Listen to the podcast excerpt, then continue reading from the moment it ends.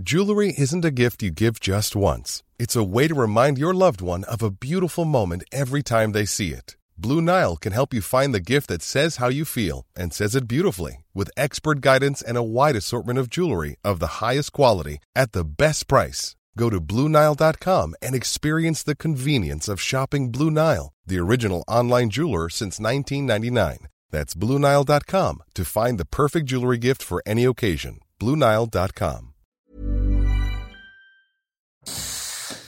Bonjour à tous et bienvenue à l'heure des pros ce matin. La NUPS a peut-être gagné le premier tour, mais Jean-Luc Mélenchon a sans doute perdu le second. C'est une analyse possible au lendemain de ce scrutin. Il en existe d'autres. Un Français sur deux n'a pas voté. Un Français sur deux pense que les élections législatives ne servent à rien, que la vie ne changera pas, que Macron ou Mélenchon, c'est bonnet blanc ou blanc bonnet. J'écoutais hier soir acteurs, observateurs et commentateurs. J'étais frappé combien il n'existait pas une synthèse globale qui résumait ce premier tour. Tout ce que j'entendais n'était pas faux. La Macronie n'a pas de quoi pavoiser, les républicains ne sont pas morts, le Rassemblement national progresse, mais tout cela ne fait pas un enseignement majeur. Alors, que retenir d'essentiel? La gauche est faible. Elle pèse 25% dans le pays, score historiquement bas. Dire la police se tue est un chiffon rouge. Jean-Luc Mélenchon enverra près de 200 députés au Palais Bourbon, mais il a perdu son pari. Qu'on le veuille ou non, Mélenchon est apparu comme le candidat du désordre et l'homme du chaos. Agitateur des banlieues et révolutionnaire professionnel, Mélenchon fait peur. Il est trop fin, trop intelligent, trop expérimenté pour ne pas avoir compris hier que c'était un soir de blues.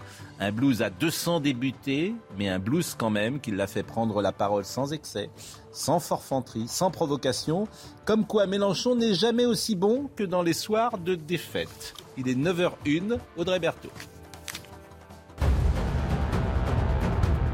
Les élections législatives, ensemble, la majorité présidentielle arrive devant la NUPS avec une très courte avance, 21 442 voix d'écart exactement au niveau national. Troisième, le Rassemblement national de Marine Le Pen rassemble un peu moins de 19% des voix. Les Républicains 10,42% et Reconquête 4,24%. En Amazonie, les recherches liées aux journalistes et à l'indigéniste disparus depuis une semaine ont connu un tournant avec la découverte des faits personnels leur appartenant. Les deux hommes voyageaient ensemble à travers la région de la vallée de Javari, une région reculée à l'ouest du pays. Enfin, France-Croatie, c'est ce soir au Stade de France. Les Bleus comptent boucler leur saison sur une victoire et atténuer leurs doutes cinq mois avant la Coupe du Monde. Hier, six Bleus n'ont pas participé à l'entraînement, dont Karim Benzema, contrairement à Kylian Mbappé sur lequel compte particulièrement Didier Deschamps ce soir. Elisabeth Lévy, Philippe Bilger, Louis Morin, Philippe Guibert, je compte sur vous ce matin pour dire des choses qui n'ont pas été dites ailleurs. Autrement, ça n'a pas d'intérêt. Essayez de dire des choses intelligentes, Oh là, pertinentes, Ah, vous placez la barre trop, là. pertinentes, Je vais partir tout de suite. pertinentes, des choses un peu. euh, je compte sur vous. C'est pour ça que vous êtes là. Aussi Euh, parce que j'écoutais hier soir, et c'est ce que je disais, c'était très difficile, comme si c'était illisible, d'avoir une lecture globale comme on pouvait avoir jadis. Non, mais vous Et, avez euh, dit une chose qui n'a été peu dite, moi ça m'a énervé toute la soirée. On aurait dit encore que la NUPES est devant ou la Eh. NUP est devant. Eh. Eh ben, en fait, vous avez raison. Ils- ça veut dire que trois quarts des Français ne sont- qui ont voté, trois quarts des Français ne sont pas de gauche. Oui, oui, mais, Et mais- ça, et, et- et- et l'effet Mélenchon. Alors, je fais juste une petite parenthèse. Que la gauche ne se résume pas forcément à, à la NUP. Enfin là, elle est unie. Ah, ils sont euh, unis. Quoi Elles se résument pas, mais ils sont unis. 25%, c'est historiquement bas.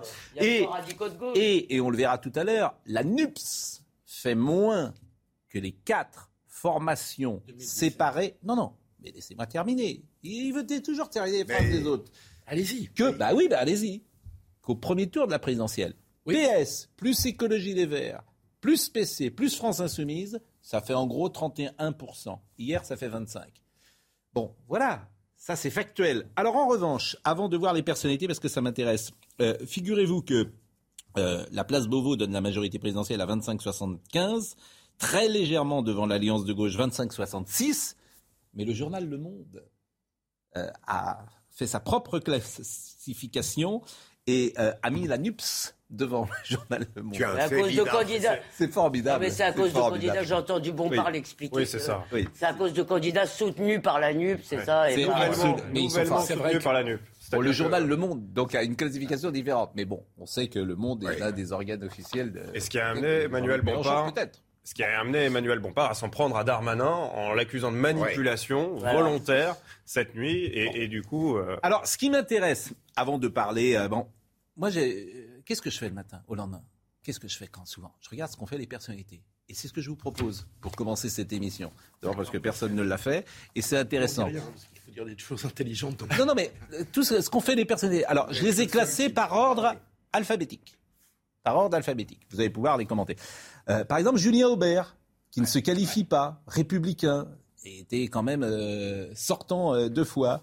Julien Aubert, il a fait 17%. Il est battu par Ensemble, il est battu par le Rassemblement National, il est battu par la NUPS, et il est quatrième. Julien Aubert. Bah, je peux vous dire que ça doit être une drôle de claque euh, Pourtant, pour euh, lui. Bon, il n'y a plus de prime à la notoriété. C'est ah ça oui. aussi que ça Et puis même à une certaine qualité, parce qu'on pense ce qu'on veut de Julien Aubert, mais euh, c'est plutôt euh, un, un homme politique de talent. L'ancrage local compte de moins Voilà. en moins. Pareil pour Jean-Michel Blanquer, qui est un homme euh, de qualité. On en pense ce qu'on en veut. Mais bon, Jean-Michel Blanquer, il ne se qualifie pas. Il est troisième euh, derrière euh, Monsieur Ménager euh, du Rassemblement national et Monsieur Notin. Manuel Bompard, en balotage très favorable, il a fait 56%. Manuel Bompard, qui est lui aussi, je le dis, un, homme politique de qualité. Là encore, on en pense ce qu'on veut, mais c'est quelqu'un qui est, comment dire, qui, a su toucher son public.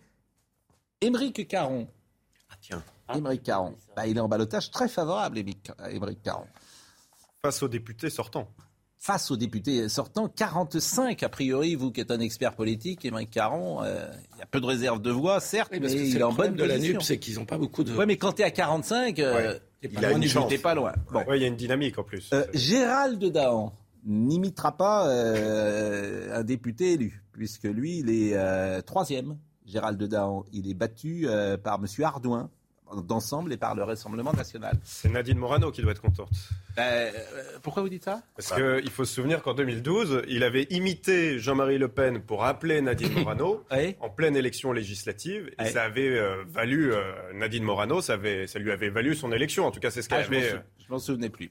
Alors, Philippe Juvin, balotage très défavorable.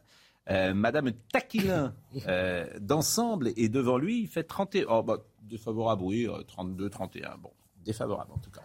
Francis Lalanne, euh, c'est une des personnalités, troisième circonscription de la Charente. Il fait moins de 3%. Bon, à la France libre. Il y a une forme de cohérence. quand même. Karl, Carl C'est Olive. plutôt rassurant. Carl C'est Olive, rassurant. personnalité, 12e circonscription euh, des Yvelines, 38% devant la NUPS. Balotage favorable. Florian Philippot se qualifie pas. Circo de la Moselle, 4,62%. Et ça fait des années qu'il fait 2 ou 3 et Ouais. il continue quand même. Est-ce que vous vous souvenez de cette histoire du boulanger? Le boulanger qui soutenait un migrant, Stéphane Ravaclet. Il est en balotage très favorable. Euh, 32%, monsieur Ravaclet. Sandrine Rousseau, à Paris. À Paris, c'est terrible. Enfin, c'est terrible, ou pas d'ailleurs. Mais euh, Sandrine Rousseau, de laisse la Paris, NUPS. c'est terrible. Je veux dire, à Paris, les- moi, je, vais, je regarder les gens dans la rue d'une manière différente. Vraiment, ça marche bien, la NUPS. Sandrine Rousseau, 42%, et euh, donc elle sera sans doute élue. Cédric Viva- euh, Villani, dont on apprend qu'il est aujourd'hui à la NUPS. Cédric Villani. Ah bah oui. Passé à la NUPS. Ah bah oui, Oui, vous ne saviez oui, pas, oui. il est à la NUPS. Bon, il, est euh, cinquième circonscription de l'Essonne, balotage très favorable. Emmanuel Vargon, qui était hier ministre. euh, Pour Cédric Villani, c'est pas gagné. hein. Il, Oui. il a très peu de réserve de voix dans, dans les faits. ouais, ouais. Et c'est une circo qui est plutôt, plutôt à droite. Il Emmanuel. Vargon, euh, qui Battu. était ministre hier, avec euh, talent qu'on sait pour les squatteurs, bah, quand je dis que ces gens représentent que BEM, Emmanuel Vargon, voilà, Celle qui est contre les maisons individuelles. et voilà, elle a, à la trappe, et puis euh, elle, faut- elle fera autre chose que de la Le politique. fait d'avoir doute. été euh, ministre sortant n'était pas un avantage hein, Non. dans cette Mais non, mais- euh, législative. hein. Mais, ça- même- ça- mais quand t'es Gérald Darmanin, quand t'es bon, c'est pas forcément un désavantage. Quand t'es pas bon, c'est effectivement un inconvénient. Gérald Darmanin, dans la dernière séquence, Oui. Darmanin, bon, euh, vous y allez, euh, vous y que alliez Darmanin était bon. Voilà de la... Et Dernière personnalité qui n'en est pas une, mais ça m'a amusé quand même, c'est son tweet, c'est Arthur Germain. Vous avez peut-être vu ce tweet d'Arthur Germain, qui est le fils d'Anne Hidalgo. Donc lui, il a mis son bulletin à la poubelle. Il a l'air vraiment intelligent, ce Arthur Germain. Vraiment, je le connais pas, mais c'est vraiment. Il, il n'a pas voté législative 2022 quand changer les règles du jeu ne suffit plus. C'est le jeu qu'il faut changer. Donc et puis il s'est mis en scène avec euh, cet air euh, intéressant qu'il a euh, sur cette photo. Arthur Germain, le fils d'Anne Hidalgo, qui ne vote pas. Lui Et- qui avait révélé ne pas avoir voté pour sa propre mère, ça Oui. m'avait fait de la peine. pour Bah, euh, oui, à mon vous a avis. fait de la peine euh, Ah bah oui, à mon oui avis, quand là. même. Parce que, C'est une ingratitude, ouais, c'est une ingratitude qui est le vraiment- fils d'une personnalité Il politique. avait un cœur. À minimum, on peut s'abstenir de... Mais c'est lui qui nage ou qui. Oui, fait- alors, Ah ouais.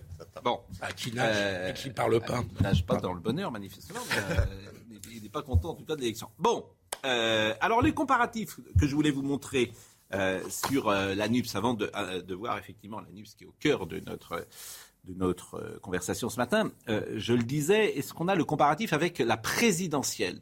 C'est-à-dire que les quatre formations de la présidentielle euh, représentent 31-38 PS, PC, LFI, Europe Écologie Les Verts, et vous avez même mis le NPA. Bon, le NPA qui n'est pas dans la NUPS, a Non. priori. Il a Ah, pas donc, voulu. euh, enfin, oui, il y a eu donc, quelques euh, accords, mais ah, il n'est pas dans la NUPS. Et euh, le, le- le- la NUPS n'a fait que 25. Donc il y avait un réservoir de 30-31. La NUPS, c'est un score historiquement bas. Donc avant de voir le sujet peut-être de la NUPS, vous qui connaissez bien l'histoire de la gauche et du PS, euh, la gauche est à 25%, historiquement. Oui, la gauche est à 25%, c'est un minimum euh, historique. Euh, c'est le même score. Là, vous avez fait le comparatif avec la présidentielle 2022, mais 25%, c'est le même score que tous les partis de gauche au premier tour des législatives 2017.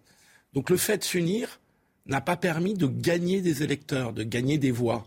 Mais Euh, des sièges. Et des sièges. Alors c'est le grand avantage de l'unité, c'est le seul intérêt de l'alliance. Ah oui, c'est pas rien, que- parce que tu fais rentrer 200 députés. Ah, c'est pas. Non, j'ai pas dit que c'était. C'est d'ailleurs Du ce qui montre le, ce qui montre le système.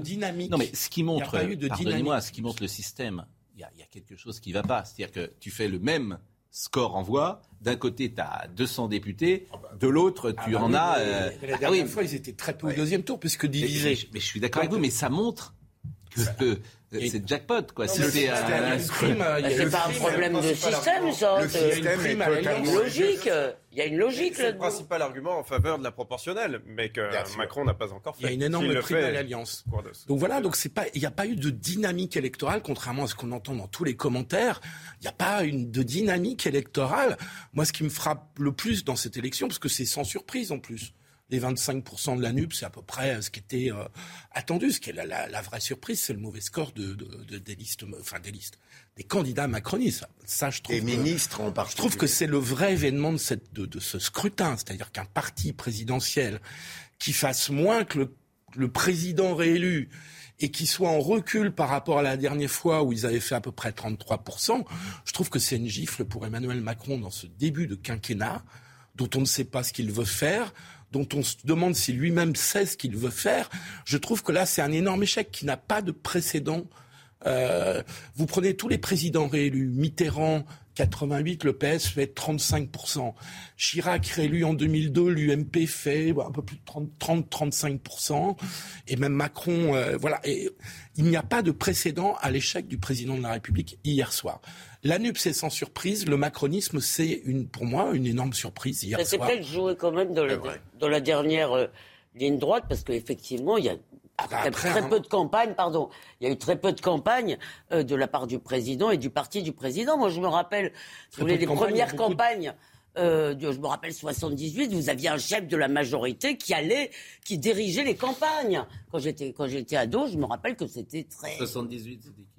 Il y a eu des législatives Oui, en j'entends bien, mais qui 78. Il y avait des, il y avait des campagne chefs de file, si vous Oui. voulez, de la droite et de la gauche Oui. qui allaient diriger les campagnes. Vous aviez Là, il y avait des personne. personnalités qui allaient. il y, avait, il y a un problème de casting, vous avez raison, mais on en a parlé de Non, mais pas 78. seulement de casting. 78, c'était un enjeu. question de casting, Il n'y a pas de campagne. C'est Ouais. peut-être Je me demande si les Français ne lui en veulent pas d'une réélection qu'il ne, Ah bah moi, n'a pas permis un une véritable campagne. Bah, moi, si vous me permettez, je me demande pas.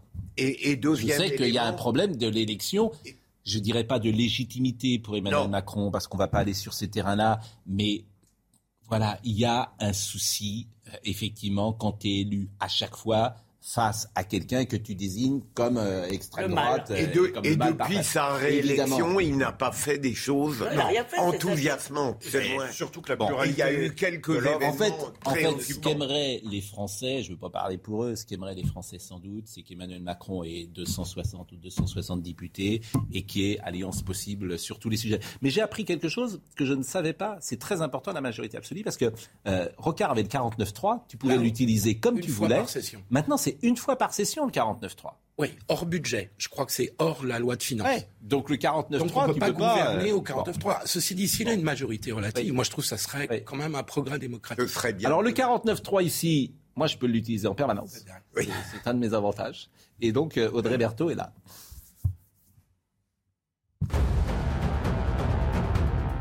Il va faire très chaud cette semaine. Une canicule précoce et exceptionnelle est attendue à partir de mercredi, avec des températures allant jusqu'à 38 degrés sur la moitié sud. On pourrait même atteindre les 40 degrés dans certaines villes de France. Dans le Pas-de-Calais, quatre personnes ont été tuées, deux enfants gravement blessés hier soir dans un accident de la route à Saint-Rémy-au-Bois. Les pompiers ont été appelés vers 21h. Les quatre personnes décédées sont une femme de 41 ans et des hommes de 40, 37 et 28 ans. Les deux enfants gravement blessés ont été héliportés vers Amiens. Enfin, le gouvernement britannique va présenter aujourd'hui au Parlement son projet de loi modifiant certains éléments du protocole nord-irlandais conclu avec l'Union européenne dans le cadre du Brexit.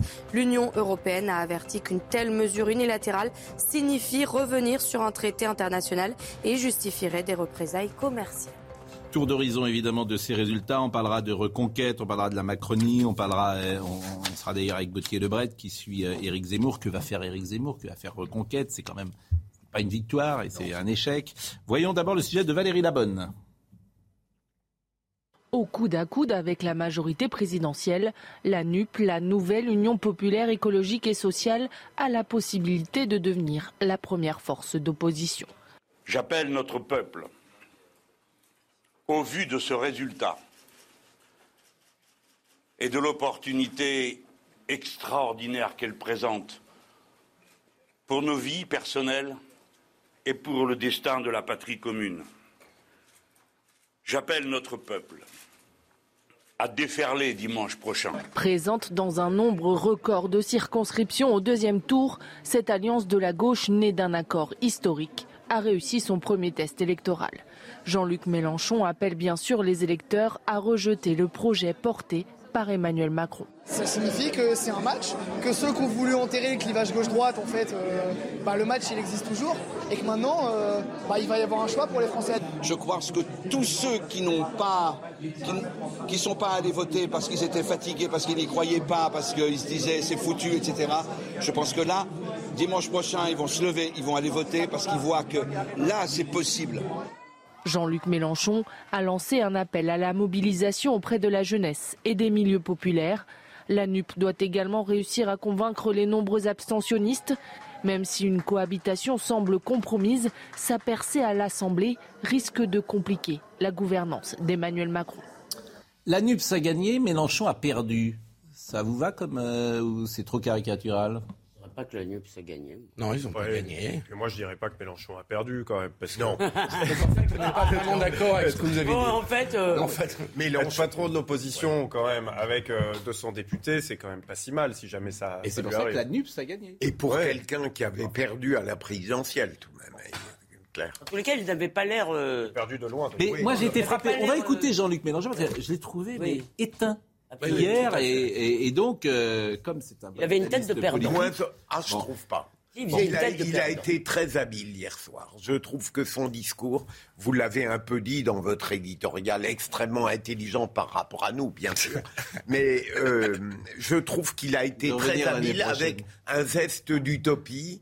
Euh, notre peuple en permanence, comme si c'était le même que le sien, forcément. Et je l'ai trouvé écoutons-le. Écoutons-le Jean-Luc. Mélenchon. euh, il n'avait pas l'air bien, c'est tout. écoutons, écoutons, écoutons, écoutons.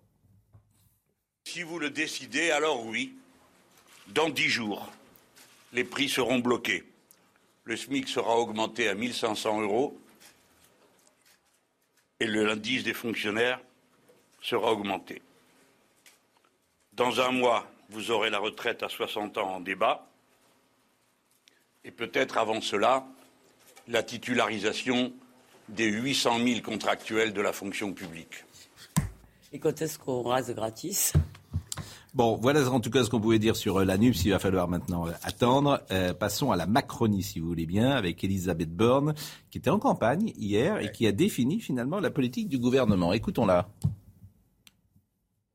Le progrès social, ça n'est pas la décroissance économique, mais la liberté d'entreprendre et d'innover pour créer plus d'emplois et financer notre modèle social.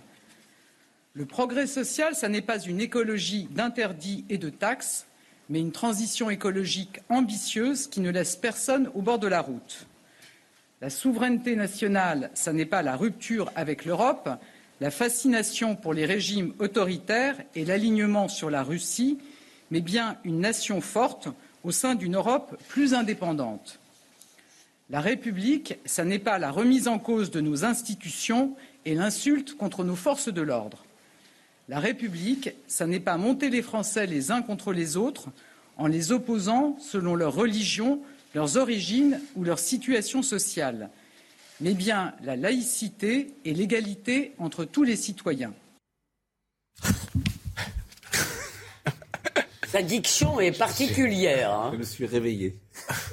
vous la trouvez, vous la trouvez ennuyeuse, Pascal? Moi, Oh, je c'est l'ai pas c'est au-delà Elle a de un ça. ton monocorde? Ouais, C'est non, au-delà oui, de ça, mais, Philippe, mais c'est- ça n'est jamais bête. Mais alors, vous Ah, avez je dis pas que 100%. c'est bête. Euh, et je trouve qu'on a bien compris. Vous elle a avez 100% répété quatre fois euh, Non, mais contre les extrémismes. Ça va être ça durant une semaine. vous avez 100% raison.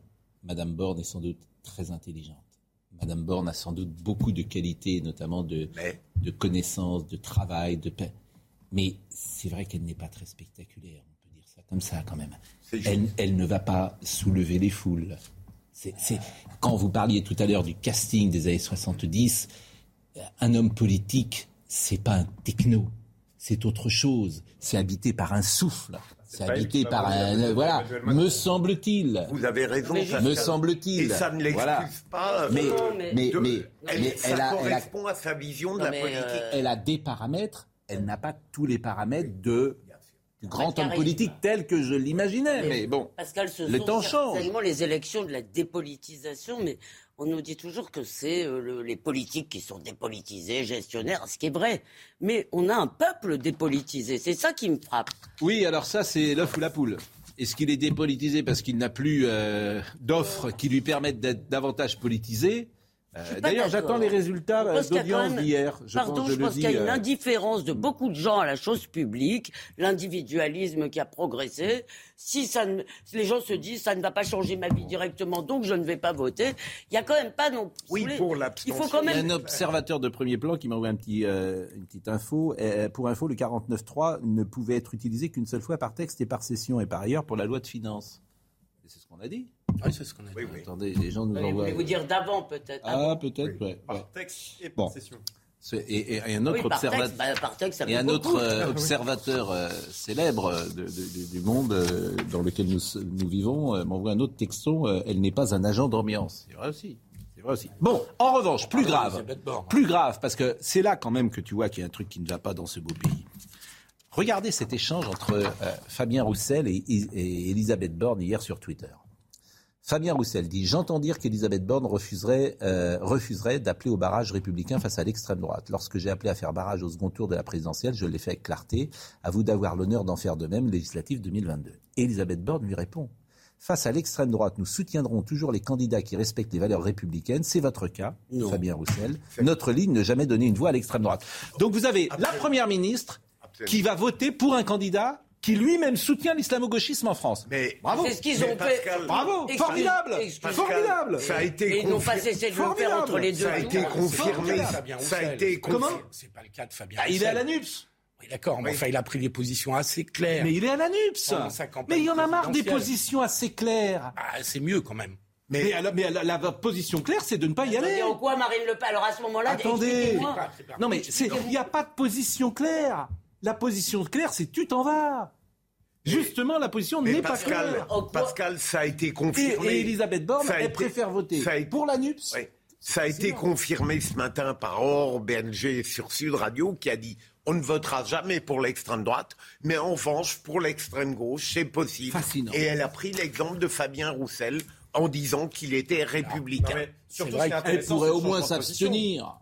Elle pourrait au moins s'abstenir. Pascal, ce qui est intéressant surtout, c'est le changement de position. C'est-à-dire qu'hier soir, on avait Elisabeth Borne qui nous expliquait que non, il ne fallait pas, il ne fallait pas choisir entre l'extrême gauche ou, Oui. ou- ou l'extrême droite. Et dans la nuit, on a Fabien Roussel qui Oui. tweet. Et Oui. ce matin, ce changement de position. Alors pourquoi? Parce que Fabien Roussel a très bien compris que l'enjeu, c'était d'éviter d'être diabolisé entre les deux tours, diabolisé euh, comme peut l'être le Rassemblement national, et que c'est ce qui leur pendait au nez. Le gouvernement aurait tout fait pour dire à quel point euh, ce programme était euh, dangereux, notamment euh, d'un point de vue des finances publiques, et c'est ce qui allait, c'est ce qui allait arriver. Et donc euh, Fabien dire, Roussel a demandé, en fait, clairement, à sommer la première ministre de clarifier sa position. ça- Absolument incroyable. Et, Ouais, et- Elisabeth Borne qui, qui, qui vote pour Fabien Roussel. Bah, C'est tant un de barrage Bon. républicain de bien La pause. La pause, alors on fera quand même une petite insert au milieu de, juste au début de la deuxième euh, mi-temps, si j'ose dire, parce qu'on parlera, il y a deux choses que- euh, qui m'intéressent aujourd'hui, c'est le Covid qui revient et la canicule. Donc là, on sera avec Martin Blachier très rapidement, qui va nous dire, alors va vous intéresser, cher professeur Jean Bernard, puisque maintenant vous êtes... Je, je m'incline devant le- le- votre savoir scientifique. Et moi, j'en ai aucun. J'en ai aucun. Mais, mais en revanche, euh, je vous propose d'écouter Martin Blachier. On va l'appeler à, à 9h30 tout de suite. À tout de suite. Il y a beaucoup de gens qui me reprochent de dire la NUPS plutôt que la NUPES. Mais Ben, lui, il souhaite qu'on dise la NUPES. Non, mais la NUPES. PES, ça fait Ouais, maladie. Mais ils n'ont je- pas été clairs. la NUPES, Ils ont pas je trouve été Moi, j'ai NUPS, dit NUPES parce que Oui, j'obéis à Mélenchon sur le plan du vocabulaire. Ouais, non, bah, NUPES. tu as raison. Mais- Mais- Ils n'arrivent même pas, eux, à se mettre d'accord sur la Sandrine Rousseau a dit la NUPS. Comment? Elle dit la NUPS. Si, euh, Sandrine Rousseau. Oui, mais il y en a qui disent... Eux, même eux ne sont pas d'accord sur la prononciation. Donc, bon. Mais NUP, ça permet trop dupe. C'est un peu dangereux. Ouais. NUPES, ça fait maladie. Le jeu de nupe. hein, J'avais demandé ce qu'on soit intelligent ce matin et pertinent. Mais jusqu'à maintenant, on tient Vous- vous le fûtes. le pari. hein. Vous avez deux verres, vous vous en avez un pour le café, un pour l'eau. Pourquoi vous mélangez Un vous voisin qui a eu la gentillesse de me donner son café. Audrey Berthaud. Une abstention jamais vue sous la Ve République. Le premier parti de France reste celui de l'abstention et de loin pour ce premier tour, l'abstention atteint 52,49%. Elle touche davantage les quartiers populaires et les jeunes. À Clessé en Saône-et-Loire, l'émotion est toujours aussi forte. Une marche blanche est organisée aujourd'hui en hommage à la jeune Emma, 13 ans, tuée par son petit ami de 14 ans la semaine dernière. Une initiative du Poney Club de l'Aisé où l'adolescente faisait de l'équitation. Enfin, c'est un droit fondamental. Toute personne majeure peut demander l'ouverture d'un compte bancaire. Un décret du 11 mars 2022 applicable à partir d'aujourd'hui rend plus facile et plus rapide la procédure de droit au compte. Cette dernière permet aux personnes dépourvues de compte bancaire de demander à la Banque de France de leur assigner un établissement. Nous sommes euh, en direct avec Gauthier Lebret euh, qui a suivi pendant la présidentielle et pendant la législative Éric Zemmour. Reconquête, c'est la désillusion, évidemment. Éric Zemmour, euh, Guillaume Pelletier, Stanislas Rigaud, toutes les figures du parti ont été éliminées dès le premier tour. Bonjour Gauthier. Bonjour Pascal. On dirait que vous êtes en Grèce, là. Vous êtes où? Vous êtes à Cogolin, euh, me dit-on. Absolument, à Cogolin. Bon. Et, et la caméra est, elle, elle est, elle est placée de telle sorte qu'on vous voit de, de cette manière-là. Euh, et, et c'est intéressant.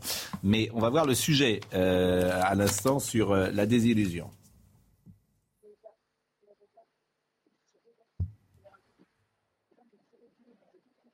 Premier sur le fil au classement général, le parti présidentiel pourrait perdre sa majorité à l'Assemblée nationale. Sa première représentante, Elisabeth Borne, alerte les Français sur un potentiel résultat dramatique. Au-delà des étiquettes, ce sont nos valeurs qui sont en jeu. La liberté, l'égalité, la fraternité et la laïcité. Ce premier tour nous montre que ce combat est toujours... Bon, c'est pas du tout le sujet sur Reconquête, vous l'aurez euh, compris. Donc euh, je vous propose de le voir, le sujet sur Reconquête. L'air abattu, sourire crispé, Éric Zemmour arrive là où il avait donné rendez-vous à ses militants. Battu dès le premier tour, comme deux de ses plus proches, Stanislas Rigaud et Guillaume Pelletier, il ne cache pas sa déception. Les résultats ne sont pas à la hauteur de nos attentes, mais nous venons de poser un drapeau dans chaque circonscription de France. Déception également du côté des militants du parti Reconquête. Très triste, très triste. Je pense qu'il s'est bien battu et, et ça sera bon la prochaine fois. C'est un petit peu décevant. Quand on passe un concours, ça ne veut pas dire qu'on rate, on n'est pas mauvais. C'est parce que ben, on n'était pas bien placé.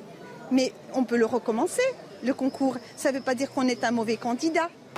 Un comité politique pourrait se réunir dans les prochains jours pour décider de la suite pour ce parti créé il y a six mois seulement. C'est intéressant parce qu'on parle toujours de la notoriété, on parle toujours de l'influence de la télévision, on parle bon. Euh, qui connaît euh, Monsieur euh, Mauborgne, Mauborgne, Monsieur ou Madame Mauborgne d'ailleurs, qui euh, a fait hier, qui est arrivé en temps, en, Madame Mauborgne, vous voyez, qui est arrivée en tête avec Ensemble, 28%. Personne.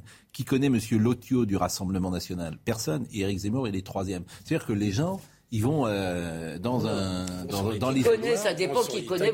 Vous, n'êtes pas là-bas, peut-être que là-bas. Voilà. Peut-être que là-bas ils sont connus. Oui, quoi, ils vont dans l'isoloir et Éric Zemmour qui a une notoriété très puissante. Euh, donc ça, m'amuse toujours quand on dit oui les médias font ci, la notoriété. Là. Bon, la preuve c'est Madame Mauborgne qui est en tête avec ensemble. Bon, euh, qu'a dit Éric Zemmour hier soir, euh, Gauthier Lebret, parce que je l'ai peu entendu.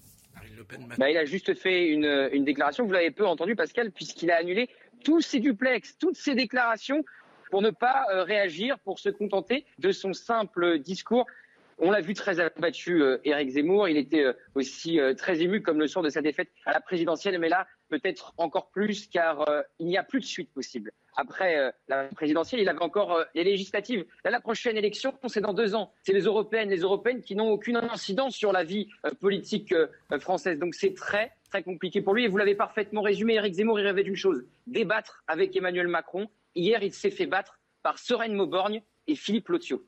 Bon, qu'est-ce qu'il va faire, euh, à votre avis? C'est trop tôt, sans doute, pour se poser la question. Qu'est-ce que va faire Reconquête? Est-ce que euh, Reconquête est mort-né Est-ce que le parti... Alors, le parti va gagner quand même un peu d'argent, puisque manifestement, il va gagner un million d'euros par an. Hein. C'est-à-dire que tu as un euro par nombre de voix par an. Donc euh, Reconquête a fait un million de voix hier. Donc j'ai compris que Reconquête allait euh, toucher un million d'euros par an. Un peu plus. C'est 1,60 euro effectivement ah par voix et, et, par an. Donc oui, effectivement, Reconquête va, va avoir de l'argent, mais la suite pour eux, c'est très compliqué. Alors évidemment, c'est la première question qu'on leur a posée en off hier aux, proches d'Éric Zemmour. leur réponse, on ne sait pas. Ce dont on est certain, c'est qu'Éric Zemmour va disparaître des écrans radars pendant un petit moment, à mon avis. On le verra peut-être devant euh, euh, son siège de temps en temps pour, un comité politique, mais il ne va pas s'exprimer dans les médias. Il avait à nouveau des médias aujourd'hui, il a tout annulé. Il y a l'écriture d'un livre hein, qui est euh, possible pour Éric Zemmour, mais son avenir politique est plus qu'obscurci aujourd'hui. Eh bien, merci euh, Gauthier Lebret de ces précisions. Je vous propose euh, peut-être euh, d'écouter Stanislas Rigaud, qui, lui, en largement défait dans la deuxième circonscription du Vaucluse. Il arrive en quatrième position avec 10%. On va pas faire semblant, c'est une défaite et on la voit. De toute façon, tout le monde nous avait annoncé perdant à ces élections législatives, tout le monde avait annoncé que nous n'aurions pas de députés les sondages euh, et les, analyses ne se sont pas trompés. C'est compliqué. Pour autant, quand on a des idées, moi, c'est ce que j'essaie de faire pendant euh, plus d'un an maintenant. Je vais continuer de les mener. Reconquête va continuer de mener cette bataille sur les, sur, euh, sur les idées, parce que je crois que quand on a des idées, il faut continuer de, se battre pour elles. Vous savez, les problèmes des Français n'ont pas disparu après ces, après ces histoires du premier tour. Donc nous, on va continuer de le faire. Et vous savez, beaucoup d'hommes politiques aujourd'hui en place avec des gros scores. Aujourd'hui, beaucoup d'hommes politiques ou de femmes politiques ont connu des échecs et ça ne les a pas empêchés de continuer le combat politique. Eh bien, euh, voilà ce qu'on pouvait dire. Euh, je remercie Gauthier Lebret. Merci beaucoup, euh, Gauthier. Euh, reconquête. je pense quand même. évidemment, c'est une défaite. Il a d'ailleurs, comme les autres, baissé par rapport à son score présidentiel, ce qui est assez euh, général. Euh, mais ce qui me frappe, si vous voulez, c'est qu'il y a un certain nombre de thématiques qu'il a portées qui ont disparu. Or, ces thématiques, on l'a vu avec le Stade de France, Pascal, on en a beaucoup parlé. Des autres événements vont nous les ramener à chaque fois. Or, aujourd'hui, il n'y a aucun parti qui les prend en charge. Marine Le Pen est complètement pouvoir d'achat, retraite, etc. Elle a très peu parler de ces questions, de l'avenir du pays, de son, de identité. Macron est plutôt, Emmanuel Macron est plutôt post-national et multiculturel. Il n'y a donc pas de parti aujourd'hui pour porter cette angoisse existentielle. Eh bien, moi, je crois que ça, c'est nécessaire dans le pays. Vous demandiez tout à l'heure que va faire Éric Zemmour euh, maintenant. Moi, j'ai des éléments de réponse à cette question, c'est-à-dire qu'il va reprendre en fait sa casquette d'intellectuel engagé, cette casquette euh, d'analyste qu'il avait auparavant. Il va probablement effectivement se remettre à écrire. Il va se remettre à refaire à nouveau des, déplacements. En fait, pour lui, euh, la politique, c'est le combat des idées.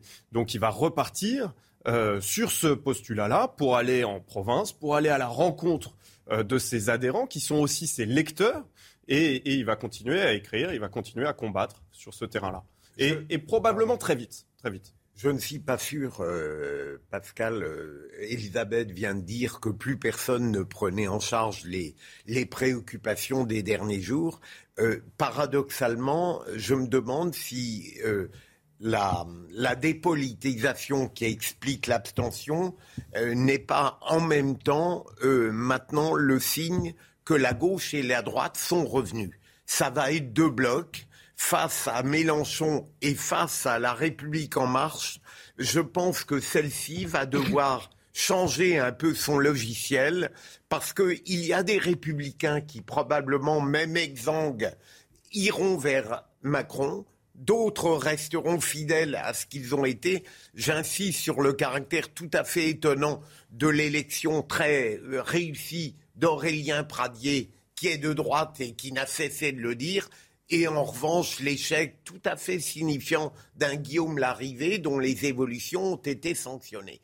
Moi, je crois que c'est peut-être Emmanuel Macron, et il est intelligent, qui reprendra bizarrement certaines de ces problématiques, Elisabeth et Le lundi et puis le mardi, il Non, mais parce qu'il est tout de même intelligent. Il comprend que pour mobiliser toute une part de l'électorat qui était réticente, eh bien, il devra changer un petit peu. Et vous avez dit, l'essentiel, c'est pour mobiliser. Sauf que c'est sa dernière élection. Oui. C'est fini pour Emmanuel Macron. Il n'y a plus d'élection. Oui, d'accord. Il n'y a plus de. Mais il tient tout de bah, même. Il y, a toujours une affaire de psychologie. Euh, Emmanuel Macron, c'est un conquérant. Il n'y a plus d'incitation. Il n'y a plus rien à conquérir. Oui, mais il veut tout de même pas être un président fainéant. Euh, alors, oui, mais personnellement, pour il, faut, il faut espérer qu'Emmanuel Macron ait quelque chose qu'il dépasse lui-même, c'est-à-dire la France, pourquoi pas, et qu'il veuille euh, vraiment entrer vous avez, vous Don Juan et tout le plaisir de l'amour et dans la conquête. Eh bien, peut-être qu'il est effectivement comme ça et qu'après ça ne l'intéresse pas. Non, mais c'est, non, mais cette, cette, quand on monte l'escalier, c'est un peu cette, Non, mais cette dimension psychologique, elle est, elle n'est pas neutre. Elle n'est pas neutre. Ah, Il ne faudrait pas que ces cinq ans euh, soient une sorte de fin de règne qui aurait commencé euh, dès le premier Tous les deuxièmes mandats, tous les deuxièmes mandats, De Gaulle, Mitterrand et même Chirac se sont mal terminés. Oui. Donc pour Emmanuel, ouais, mais quand même. Euh, mais ça fait pas encore une mais série. Même le premier mandat de Chirac n'était pas non plus euh, extraordinaire. C'était les justement référendum perdu plus des émeutes en banlieue.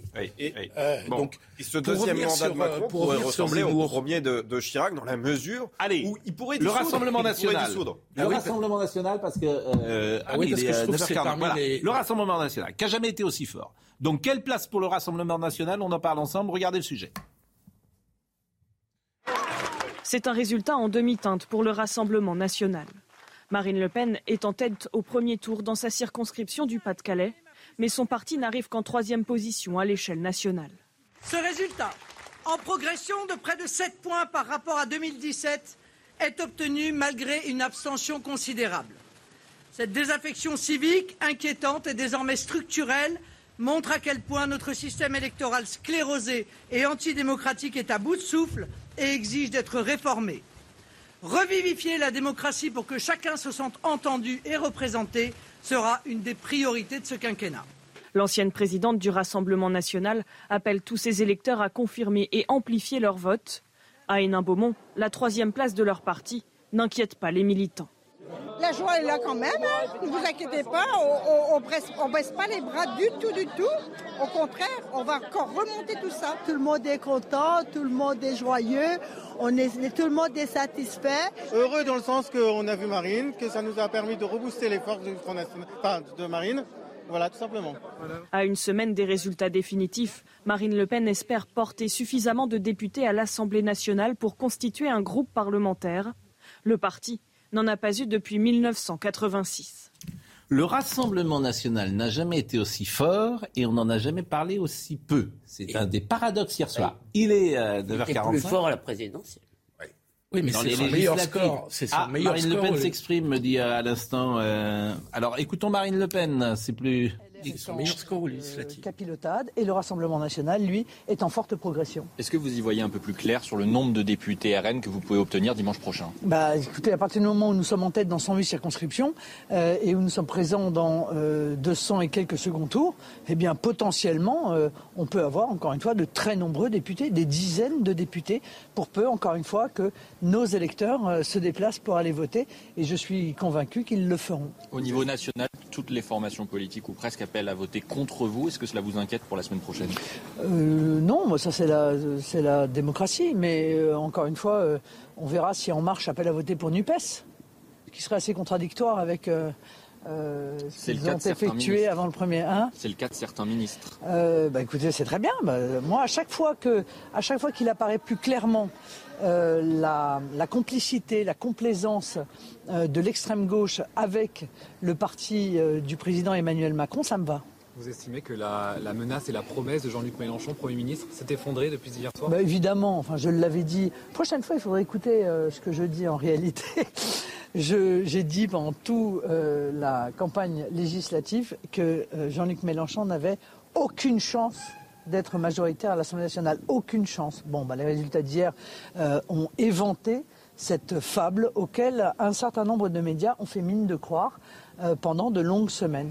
Euh, évidemment, euh, la NUPES ne sera pas majoritaire à l'Assemblée nationale et Jean-Luc Mélenchon n'étant pas Premier ministre depuis hier soir, eh bien, il est donc à la retraite puisqu'il ne s'est pas présenté et il ne sera pas non plus député. En termes de projection, donc on est entre 20 et 50 à, à la louche. Est-ce que vous y voyez d'abord la, C'est une grosse louche. Hein, la victoire d'un groupe ou euh, quand même l'amertume de ce scrutin qui fait que même euh, 50 sièges, c'est moins de 8% finalement de, de- du nombre de sièges Oui, bien sûr, euh, ce scrutin, on le sait, il est injuste, mais enfin, nous, on joue avec les règles, les règles du jeu hein, euh, qu'on nous impose. euh, et donc, autant nous allons continuer à nous battre pour pouvoir obtenir une proportionnelle, euh, autant, euh, voilà, ce mode de scrutin euh, étant ce qu'il est, eh bien, nous allons nous battre avec les armes qui sont euh, euh, celles de ce mode de scrutin et réussir à faire tout de même euh, élire des, je le souhaite, des dizaines de députés. Quel rôle jouerez-vous?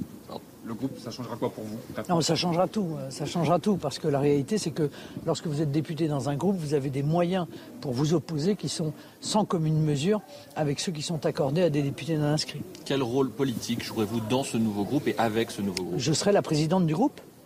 Voilà, je serai la présidente du groupe et donc euh, la leader euh, de l'opposition euh, euh, nationale au sein de l'Assemblée nationale. Votre programme, votre stratégie pour cette semaine d'entre-deux tours Écoutez, continuez à faire campagne, ce que nous avons fait depuis des semaines avec un certain su- succès.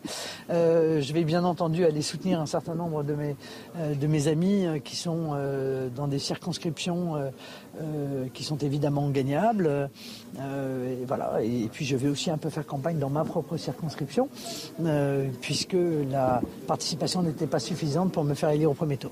Il n'y a pas de candidat reconquête au second tour, il n'y a même pas Éric Zemmour. Bah non, euh, c'était prévisible. Mais voilà, là encore, un certain nombre de médias avaient fait mine de penser l'inverse. Moi, j'ai toujours pensé que, compte tenu des résultats qui avaient été enregistrés par Eric Zemmour à la présidentielle, il n'y avait aucune chance pour qu'il puisse avoir ne serait-ce qu'un seul second tour dans ces élections. Marine Le Pen, euh, qui est donc en direct de Rouvroy, dans le pas de Calais.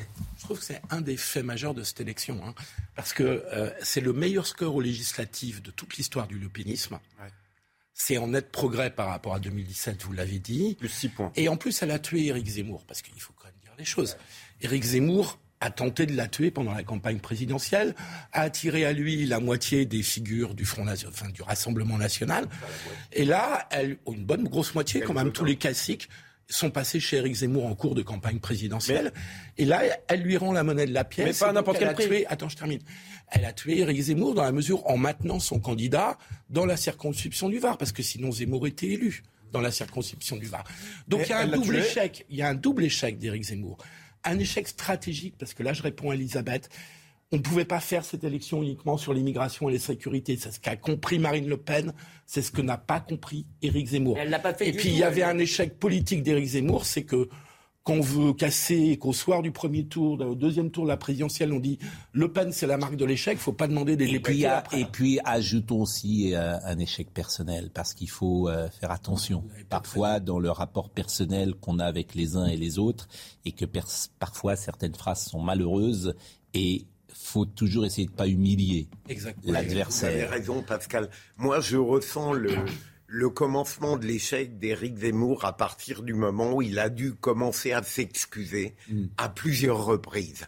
Alors qu'auparavant, il mm. était dans une sorte d'arrogance et de talent intellectuel et peu à peu, il a dû s'excuser, notamment lorsqu'il a dit euh, le Front National a perdu à huit reprises. Il a téléphoné à Jean-Marie Le, Pen. Non, Le Pen a perdu. À... Et il, a, s'est excusé euh, auprès de Jean-Marie Le Pen. D'accord, mais d'accord, il n'empêche que Marine Le Pen a fait passer cette question aussi. Mm. Je pense que c'était une grave erreur de la part de Zemmour, de son point de vue. Mais Marine Le Pen aurait peut-être pu aussi réfléchir à l'intérêt même de son propre parti. Elle aurait mm. beaucoup plus de députés, je pense. Oui, mais Elisabeth, euh, pourquoi pas? Mais je vous répète, il euh, faut faire attention à, l'humiliation. Faut pas euh, dans n'importe quel domaine d'ailleurs, dans la vie professionnelle, il faut faire toujours attention quand je crois que elle, elle a quand même, excusez-moi, elle a fait une campagne où elle a parlé essentiellement SMIC et retraite. Bah oui, c'est pas oui, ça c'est pour les sujets de fond, mais, pour la stratégie, lui, il avait il est vrai quand même. Non, au début. Il, aurait la déclaration d'Éric Zemmour le soir du second tour, tour ah, pèse lourd forcément et, et, Philippe avait raison de rappeler que Éric Zemmour, s'il n'y avait pas eu de candidat du Rassemblement national contre lui, sans doute, sans doute il y a. Alors en off, quand on parle quand même avec certains dirigeants du RN, ils nous expliquent que la décision de toute façon était déjà prise, que même s'il n'avait pas tenu ces propos-là au soir du, du second tour, il n'y aurait pas eu d'accord. Bon, euh, mais effectivement, Marine Le Pen a réussi à tuer Éric Zemmour, mais pas à n'importe quel prix, au prix quand même du lead de l'opposition pendant cinq ans. En revanche, elle a dit quelque chose d'intéressant. Elle n'était pas au courant manifestement que En Marche soutenait la NUP ou la NUPS. Elle n'était pas au courant.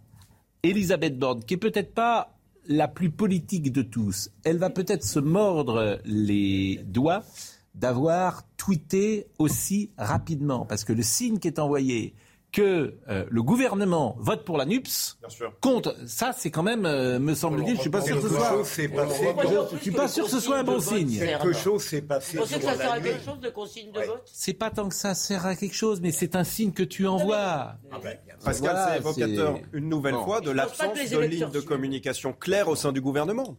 Bon, euh, ils ont, Dernier petit mot, dernier petit mot intéressant de toujours de certains observateurs qui nous écoutent. Pradier, curieusement, n'avait pas de candidat ensemble contre lui. Le score de Pradier, c'est vous qui en parliez. Il n'y avait pas de candidat ensemble. Et, et la participation. Donc, dire un mot de Paris, mais peut-être mais Paris, on en parlera après, cher ami. Euh, la, la, pause, Paris, c'est formidable, Paris. Beau, alors, franchement. C'est Boboland. C'est Boboland. Il y a la régionalisation des élections, c'est très intéressant. Euh, le Rassemblement national à Paris, il fait quoi? 2, 3% aujourd'hui? C'est très intéressant. C'est-à-dire quand on dit que la France est coupée en deux, que les bobos, etc., c'est, c'est vraiment l'illustration. le Rassemblement national n'entre pas dans Paris, mais il fait 30% euh, dans certaines régions ou dans certaines circonscriptions. Nous sommes à Boboland, Madame, Messieurs. La pause. Je vais remercier Philippe Guibert qui aura réussi à remplir le cahier des charges qu'on lui avait donné en début euh, d'émission, à savoir d'être pertinent et, de dire des choses qui n'avaient pas, été dites ailleurs. Et votre analyse d'Éric Zemmour était extrêmement intéressante et ce que vous avez rappelé tout à l'heure. Et nous allons recevoir notre consoeur tant aimée, Liberté sans expression, Christine Kelly, avec une superbe photo qui est publiée aux éditions du Cherche Midi. Euh, Christine qui va être là dans une seconde pour évoquer euh, ce livre son parcours et euh, nous dire ce qu'elle pense de tout cela. Audrey Berthaud, le flash. Amnesty International a accusé la Russie de crimes de guerre en Ukraine, affirmant que des centaines de civils avaient péri dans des attaques incessantes sur Kharkiv, dont beaucoup ont été menées avec des bombes à fragmentation. Le parti d'Éric Zemmour n'a pas rattrapé au premier tour des législatives sa déception de la présidentielle. Dans la quatrième circonscription du Var, les efforts de l'ancien candidat à la présidentielle n'ont pas fait le poids face au Rassemblement national. Son adversaire a beau y avoir fait le double de son score national, cela n'a manifestement pas été suffisant. Enfin, pourquoi le melon est-il si cher? Une récolte calamiteuse en Espagne a fait grimper les prix en mai et début juin avec des prix allant de 5 à 10 euros pièce. Mais avec la saison estivale qui arrive, les producteurs craignent que le melon soit de nouveau sacrifié sur l'autel de la guerre des prix. Bonjour Christine Kelly. Bonjour. Ça me fait plaisir de vous voir parce que je suis moi, c'est pas bien, j'ai même pas le droit d'être avec vous. Je suis jamais avec vous sur le même plateau en fait. Quand est-ce que vous venez sur mon plateau? Ah non, bah, je, serais ravie. Je, vais pas. Mais ne jamais nous ne faisons de télévision ensemble. C'est vrai, on se croise dans les couloirs, euh, et, on chante dans les bureaux. Bah, ça nous arrive on également. Pas aux téléspectateurs. Ah oui, on bah, on, pas toujours, mais ça nous arrive euh, parfois, avec Marc Menant, de pousser euh, la chansonnette. Pourquoi pas? Bon, Liberté sans expression, c'est le livre que vous venez de publier aux éditions du Cherche Midi. On va en parler dans quelques secondes. Euh, vous racontez votre parcours qui est singulier. Singulier, en effet, c'est vrai. Souvent, je dis que je suis née euh, entre deux cocotiers. Mm. et, et l'idée, c'est vrai, c'est de, de, de, faire son petit chemin dans un, mm. Dans, voilà, dans un univers qui ne vous attend pas.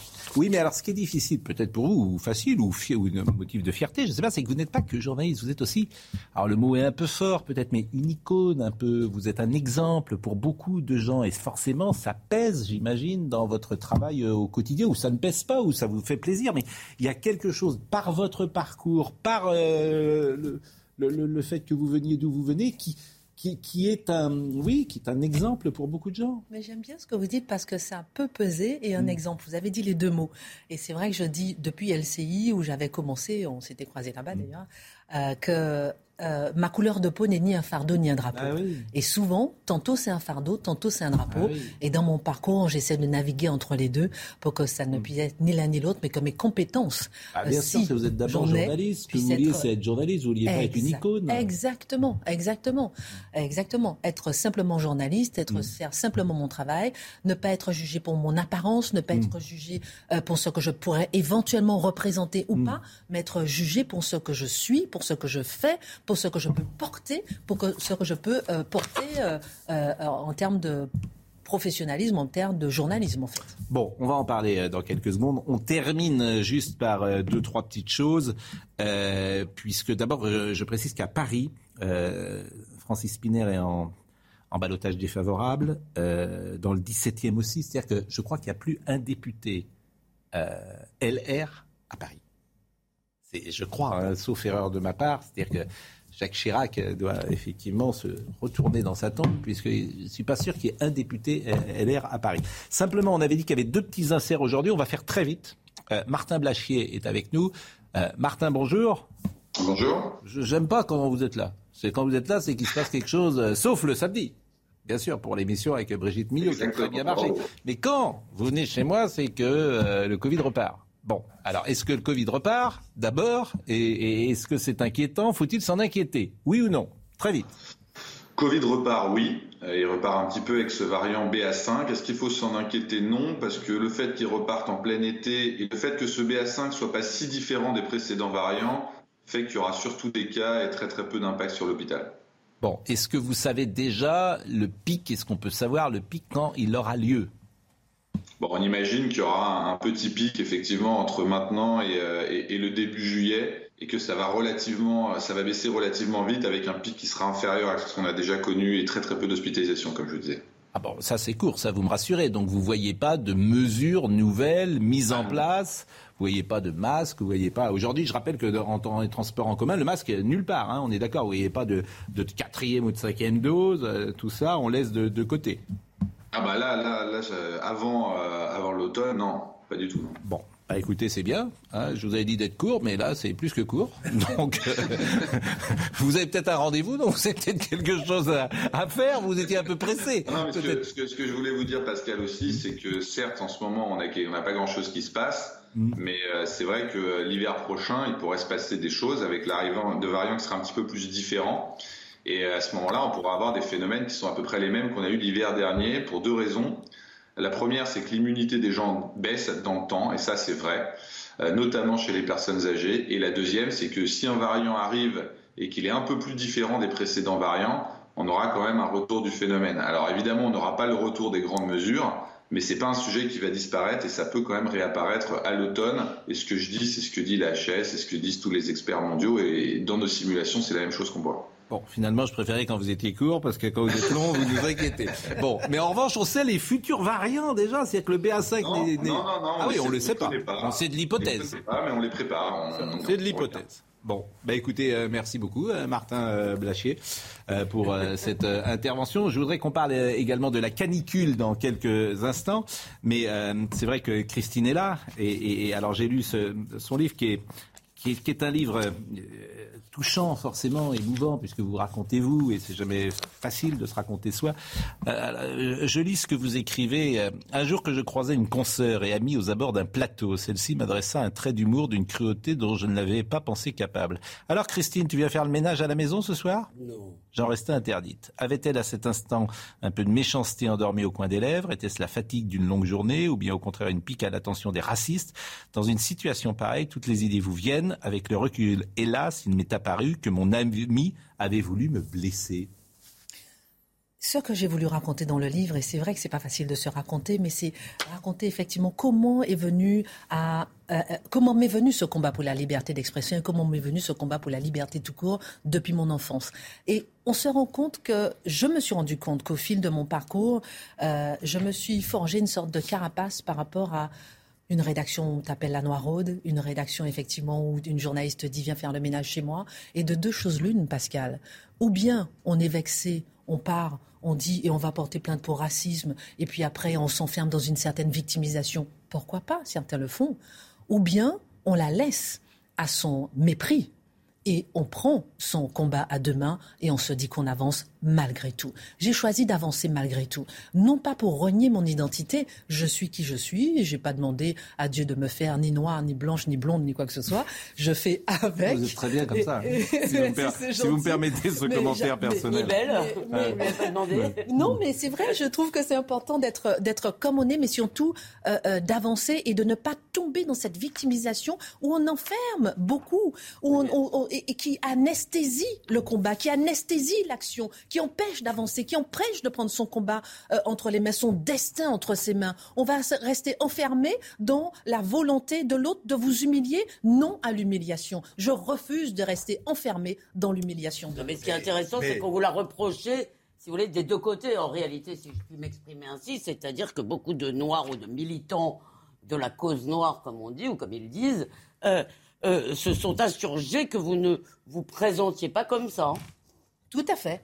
Et après, effectivement, donc toujours en train de naviguer entre on me, on me, refuse, on me critique parce que justement je ne me prends pas à, à la couleur de peau sur mon dos. Pardon. Ce qui nous intéresse évidemment, c'est le livre qu'a écrit Christine, vous l'aurez compris, Elisabeth.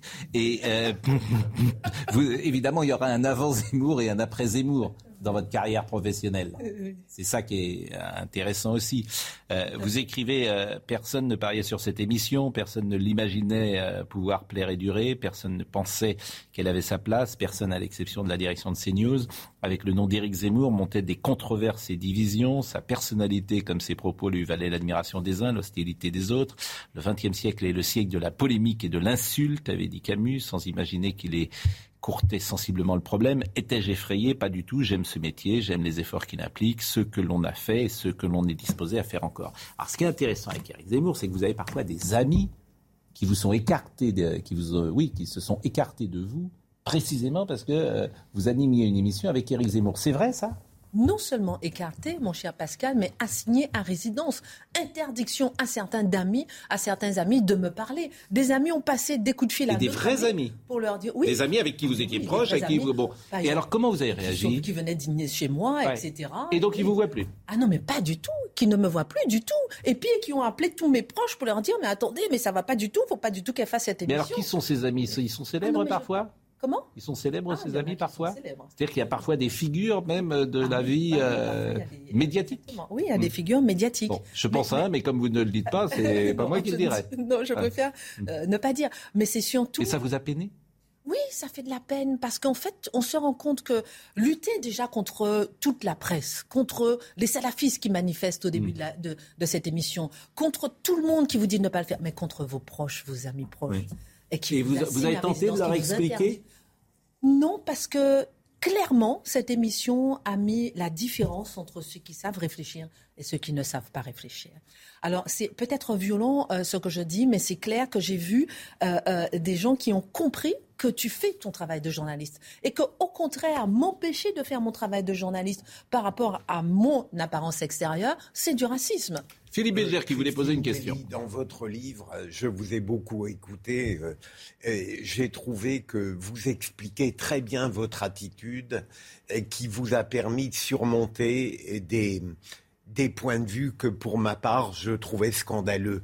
Euh, longtemps, on vous a traité avec une forme de condescendance, voire de mépris en tant que journaliste par rapport à des réputations totalement injustifiées pour d'autres, de mon point de vue. Mais c'est une grande force pour vous, ça, d'avoir su résister à ces attitudes qui visaient à vous humilier, en réalité. Je nourris ma force dans l'adversité plus les gens sont contre moi, plus je grandis euh, euh, et je nourris ma force. Vous êtes faite pour ce monde. Ah, non, non. C'est bien quand même que les gens vous aiment bien de temps en temps. Oui, c'est bien que les gens, vous aiment bien. Il y a beaucoup de Non, gens qui vous aiment. Eh, Vous avez, des, vous avez des fans Oui. XXL. Ah oui, Il y a XXL, beaucoup de gens qui vous aiment beaucoup. et- C'est- Et cela m'ont permis de tenir. Bien sûr. Absolument, Mais absolument. aussi, euh, l'important, c'est pas d'avoir des ennemis, c'est quand même d'avoir aussi des gens qui vous aiment. Parce que si vous n'avez que des gens qui vous aiment pas, des ennemis, beaucoup, des ennemis, c'est assez important. D'ailleurs, Pascal, vous n'en manquez pas, vous le savez vous aussi. Mais, Oui, mais- ça veut dire, non, mais ça veut dire, Oui. si vous n'avez pas d'ennemis, ça veut dire que vous êtes un peu. hey. Ça Pas n'interdit d'où. pas Moi, d'avoir voilà, moi, ça a quelques été surtout des ennemis, des ennemis inattendus. Oui, c'est surtout ça qui a C'est pu. des euh, ennemis bon. inattendus et lorsqu'on vous dit Alors, que, le- que, voilà, les antiracistes sont devenus racistes, c'est là où on se rend Ouais, compte de ça. c'est d'autant plus injuste lorsqu'on pour veut vous. vous assigner à résidence. que ce ne sont pas vos prises de position qui font des ennemis. Exactement, C'est ce que vous êtes. exactement, Exactement, je dis toujours, Mm. quelle phrase, qu'est-ce que j'ai dit qui pourrait peut-être changer? Dans cette émission, en tout cas, j'ai Mm. choisi, je peux dire ailleurs mon avis, dans cette émission, j'ai choisi de ne pas donner mon, Mm. avis, de, de laisser les autres donner leur avis. En quoi euh, ça peut euh, gêner? ça qui- Mais juste ma présence, ma présence a gêné. C'est le plus important, je pense, dans votre livre aussi, c'est cette question de la détestation des opinions qu'on ne partage pas. Et que vous, vous avez mis votre, tout votre point d'honneur, justement. Et tout mon poids. Voilà. Oui, mais ce qu'on vous reproche, au fond, c'est euh, de penser qu'on puisse vous instrumentaliser pour présenter cette émission. C'est ça que certains vous reprochent. Et que vous-même soyez complice de cela. Exactement. Un, je ne Ah. peux pas réfléchir, je ne Oui, sais pas réfléchir. Donc c'est ça, c'est vraiment, c'est très... euh, Exactement. Deux, voilà, Mm. je suis forcément. euh, on veut, on veut m'obliger à Mm. prendre position. Et c'est intéressant. On est dans un monde, et vous l'avez bien dit déjà depuis ce matin, sans débat.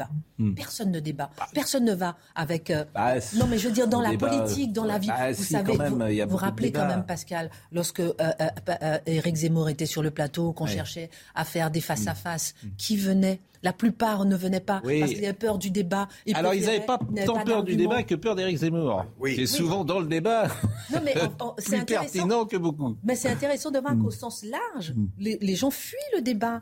Lorsqu'ils Bon. n'ont pas, ils ne sont pas d'accord avec vous, les gens fuient le débat. J'aime beaucoup Christine faut être très Kelly. euh, courageux intellectuellement pour accepter les débats. Oui, j'aime beaucoup. Surtout en euh, face de quelqu'un de très doué. J'aime beaucoup Christine Kelly, son charme, son professionnalisme, son calme. Euh, voilà, je lis euh, des, des messages qui, euh, qui, qui arrivent. Alors évidemment, bon, il y a des choses professionnelles. On parlera peut-être des écoles de journalisme tout à l'heure, ce que vous dites est intéressant. Et puis il y a des choses très personnelles. Il y a des blessures euh, que vous aviez racontées d'ailleurs. Moi, j'avais été le premier surpris chez Cyril Hanouna. L'enfance que vous avez eue, qui est quand même là aussi très singulière. Et euh, vous dites, je ne peux euh, oublier chaque enfant serré dans mes bras qui ne voulait pas me lâcher, chaque fillette ou chaque garçon de 2, 4 ou 8 ans qui se blottissait contre moi quand je rendais visite à leurs parents, parce que vous êtes très engagé. Pour, euh, Association qui aide des familles monoparentales. Exactement. Ces journées, ces soirées, ces moments passés avec un enfant, une mère, un père ont changé ma vision de la famille et de la société, mais aussi réveillé mon propre désir de maternité. Je l'avais laissé de côté depuis la perte de mes jumeaux. Alors que j'étais enceinte de près de six mois, devenir maman s'est progressivement imposé comme une envie avant de se muer en ce sentiment si profond qui semblait mettre sa griffe à la fois sur mes cellules, mon corps et mes idées. Léa, alors Léa, c'est, on la connaît tous parce que souvent j'envie cette petite Léa parce qu'elle est là avec vous et je trouve que pour les enfants il n'y a rien de mieux que euh, d'être associé à la vie professionnelle de leurs parents. Je trouve que ça fait des souvenirs merveilleux et, et, et elle est en régie de temps en temps on la voit Léa elle est belle comme tout et je pense que ça lui fera des souvenirs pour toute euh, la vie euh, entière. Léa est née quelques mois avant la fin de mon mandat au CSA. J'entends encore sa première respiration, ce souffle si puissamment euh, entré dans ses poumons m'a plongé en état de lévitation perpétuelle. Grâce à Léa, je connais une existence d'une autre intensité. Ce matin, elle s'est réveillée, elle m'a dit Maman, c'est quoi balotage? À 7 ans. Alors j'ai dit attends maman va t'expliquer. et c'est vrai et c'est vrai que lorsqu'on a passé toute sa carrière à travailler et, euh, et à soigner ses propres blessures comme vous Mm. l'avez dit et qu'il y a un moment où on se dit attends il faut quand même transmettre. Tu as envie de transmettre et que tu as un enfant, là effectivement tu es en lévitation et tu ne touches plus le sol. Et depuis euh, ce 25 juillet 2014, depuis sa naissance, je ne touche plus le sol. C'est-à-dire que tout peut m'arriver, j'ai l'impression d'avoir une certaine force pour elle, parce que je veux transmettre, parce que j'ai envie d'apprendre à un enfant la vie. Mais euh, elle sera là ce soir, Léa, ou pas? Elle vient pas tous les soirs. Non, je l'ai vu en régie. Alors, sa mère est à la télé, mais elle s'en fout complètement. Donc elle est là sur son truc. C'est comme les enfants. c'est- elle me parle des fois dans l'oreillette. Bon, elle vous parle dans l'oreillette? Bon, Euh, il est euh, 10h16 et euh, nous sommes avec euh, Audrey Berthaud ce matin. Deuxième jour du procès de Dino Scala. Aujourd'hui, celui qu'on appelle le violeur de la Sambre est jugé depuis vendredi dernier pour viol et agression sexuelle sur 56 femmes. Aujourd'hui, la Cour d'assises du Nord va se pencher sur sa personnalité. En Espagne, la hausse des températures s'est poursuivie hier sur une grande partie de la péninsule et jusqu'au bassin méditerranéen, dépassant les 35 degrés, voire les 40 dans la moitié sud. L'alerte à la chaleur est maintenue pour ce lundi et mardi en Espagne. Enfin, France-Croatie, c'est ce soir. Un important dispositif de sécurité sera mis en place autour du Stade de France pour éviter le fiasco de la finale de la Ligue des Champions. Plus de 2000 policiers et gendarmes sont mobilisés. Un tiers des effectifs chargés de la lutte contre la délinquance seront présents. Kelly est avec nous et on a lu son livre, bien sûr. Elle parle d'elle-même, elle parle de politique, elle parle de son métier et puis elle parle de forcément de la séquence que nous vivons tous, qui est la séquence MeToo. Et vous écrivez, en revanche, lorsque je recevais une main aux fesses, je répondais aussi sec par une gifle ou par une démission et cela m'est arrivé plus d'une fois. Les choses ont heureusement changé avec des années, mais là encore, on s'efforce de ne pas vouloir le constater. Pire, un nouvel ordre moral d'une grande brutalité s'attaque aux hommes en faisant plier le droit, les faits, la vérité, et seuls de rares intellectuels et intellectuels ont le courage de se dresser contre ces tout nouveaux Torquemada. Euh, C'est assez courageux ce que vous écrivez parce que euh, vous n'êtes pas euh, dans la tendance MeToo que j'entends parfois ultra radicale, si vous me Parce permettez. Ceux qui ont lu mon livre retiennent d'abord ça. Oui. Et ils sont surpris effectivement de cette prise de position. Mais c'est vrai que moi j'ai vécu à l'époque d'une rédaction où effectivement on vous pinçait les fesses, etc. Ben, tu prends une gifle ou bien je te dis non, ou bien voilà. Non mais vous, ça vous m'est arrivé. sérieusement parce que moi oui, oui, oui, non, ça m'est TF1, arrivé. Ça m'est arrivé à plusieurs reprises. C'était, quand même, euh, il me semblait pas. Moi, j'ai jamais eu une femme, par exemple, à LCI ou à TF1 qui me dire je me suis fait euh, pincer les fesses ou euh, la main aux est-ce que ça se disait même J'étais Bah, dans, des dans plusieurs rédactions différentes, oui. à France 3 Rouen, Tours, Montpellier, Canal, France 3 Île-de-France. J'étais dans plusieurs rédactions. Et là, à chaque Et- fois, vous avez mis une claque. puis- Ah oui, à chaque fois, je mets une Mais claque, en, en public, voilà. En public. Mais en public, oui, oui. Mais la- donc là, c'était une. Mais, mais vous n'êtes pas allé, par exemple, vous plaindre au directeur de la rédaction Non, je ne suis pas allée me plaindre parce qu'en général, on ne recommençait pas deux fois. Ce que je reproche, euh, mon cher, et aujourd'hui, euh, j'ai des amis qui, voilà, on parle de tout, euh, euh, euh, euh, euh, violemment, brutalement, de tous les mots, Mm. mais il y a un respect.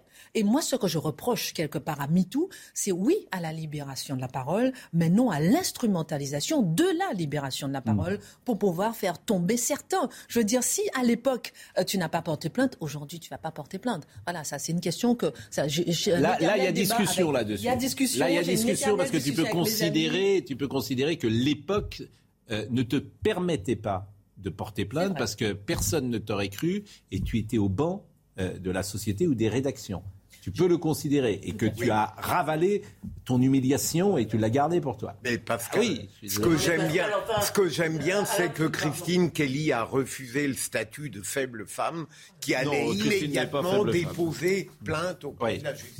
Oui, non, mais euh, écoutez, Alain Finkielkraut dit La, la juste. c'était une très bonne méthode. que les féministes sont souvent de mauvaises gagnantes parce que quand même, ce, sont, ce n'est pas la norme ce comportement, vous le dites moi, ce qui m'embête, c'est que moi, j'ai été agressée sexuellement dans le métro, partout. Ça fait 30 ans que je prends plus le métro parce qu'une fois, ça m'est arrivé trois, quatre fois dans la journée, j'en pouvais plus. Je me suis dit plus jamais. J'ai me ruiner en taxi ou je sais pas quoi, mais voilà.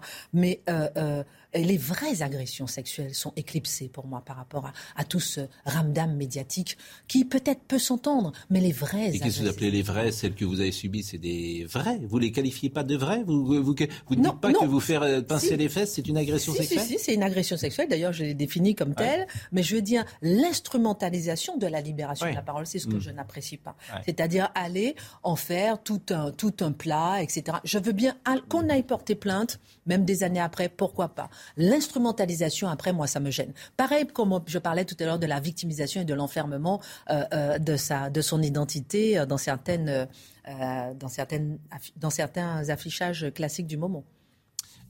Les écoles de journalisme, c'est très intéressant ce que vous écrivez. La plupart des écoles de journalisme, jadis des sanctuaires de l'ouverture d'esprit, de l'ouverture intellectuelle, ne sont plus ce qu'elles étaient. Elles incitent les étudiants à préférer des idées et des valeurs déterminées à l'exclusion d'autres.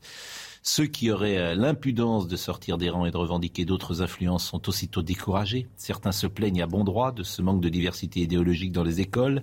Jade, 18 ans, m'a ainsi rapporté que les professeurs nous donnent plus ou moins les mêmes conseils. Le matin, il faut écouter France Inter, France Info, voire France Culture. Si RTL, Europe 1 ou RMC ne sont pas proscrits, on nous fait comprendre que les radios de service public sont meilleures qualitativement. Pas question de glorifier des chaînes d'info. Ça, c'est très très vrai. Et tous ces jeunes journalistes, moi je suis frappé de ça, s'endorment le soir avec un portrait d'Edoui Plenel au-dessus de leur lit. Et ils ne rêvent plus que d'investigation, qui est une tendance dans notre métier. Mais il n'y a pas que l'investigation dans notre métier. C'est assez courageux de dire ça, euh, là aussi, intellectuellement. Vous n'allez pas vous faire que des amis. Vous n'allez pas avoir un bon papier dans Libération. Ah non, mais j'en ai déjà Et pas. vous serez peut-être pas invité à France Inter. Ah, zut alors. Parce que, ben oui, parce que vous n'êtes pas victime. Oui, mais justement, je Je refuse veux dire, de euh, faut que, Je ben suis- oui, mais voilà, ça- je attendez, faut de que vous soyez, faudrait que vous soyez un peu victime pour que euh, Mais les je- gens vous écoutent le je matin. mais je serais, Voilà. je serais victime, je serais une star. Je sais exactement. Bah, euh, vous voilà. j'aurais. euh, Christine, il vous de- Il y a plusieurs cases à cocher pour. Vous voyez ce que je veux dire. Mais je trouve que, par exemple, dans les écoles de journalisme, j'ai été moi-même enquêtée auprès de plusieurs petits jeunes et qui vous expliquent que si vous dites CNews, vous avez 0 sur 20. Si vous dites euh, chaîne info, euh, vous avez euh, 2 sur 20. Je veux dire, ce n'est pas Et normal. oui, parce qu'en plus, Et là- les écoles sont pilotées par des gens qui ne sont pas, ne travaillent pas dans le journalisme. Voilà. Et, et C'est intéressant d'ailleurs Vous comme concept. il y a des gens à Parce qui on fait- interdit d'aller faire un stage à Oui. Valeurs Actuelles Mais ou à complètement, On leur dit, vous n'avez pas le droit. Bien, bien, bien, bien, bien sûr. Alors, bon, euh, on va continuer cette discussion, même s'il ne reste pas beaucoup de temps, mais figurez-vous que c'est la canicule qui arrive.